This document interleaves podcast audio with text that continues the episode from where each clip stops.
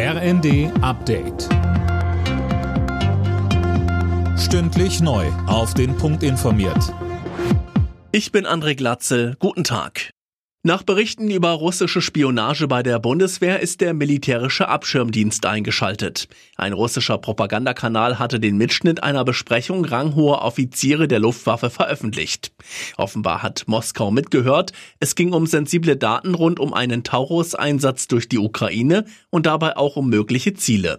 Kanzler Scholz sagte dazu, Das, was dort berichtet wird, ist eine sehr ernste Angelegenheit und deshalb wird das jetzt sehr sorgfältig, sehr intensiv und sehr zügig aufgeklärt. Das ist auch notwendig.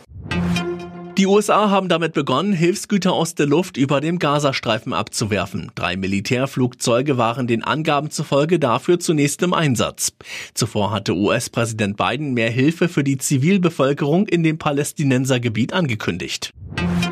Der Deutsche Städtetag warnt vor einem Flickenteppich bei der Bezahlkarte für Asylbewerber. Verbandschef Dedi appellierte im Redaktionsnetzwerk Deutschland an die Bundesländer, gemeinsame Regelungen zu finden.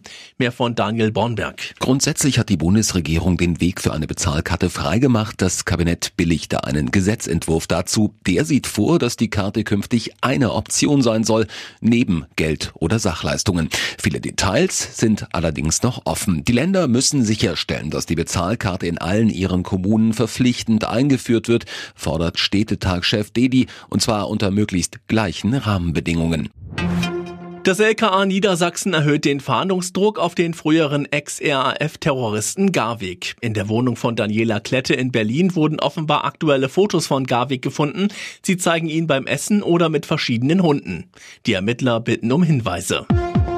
Alle Nachrichten auf rnd.de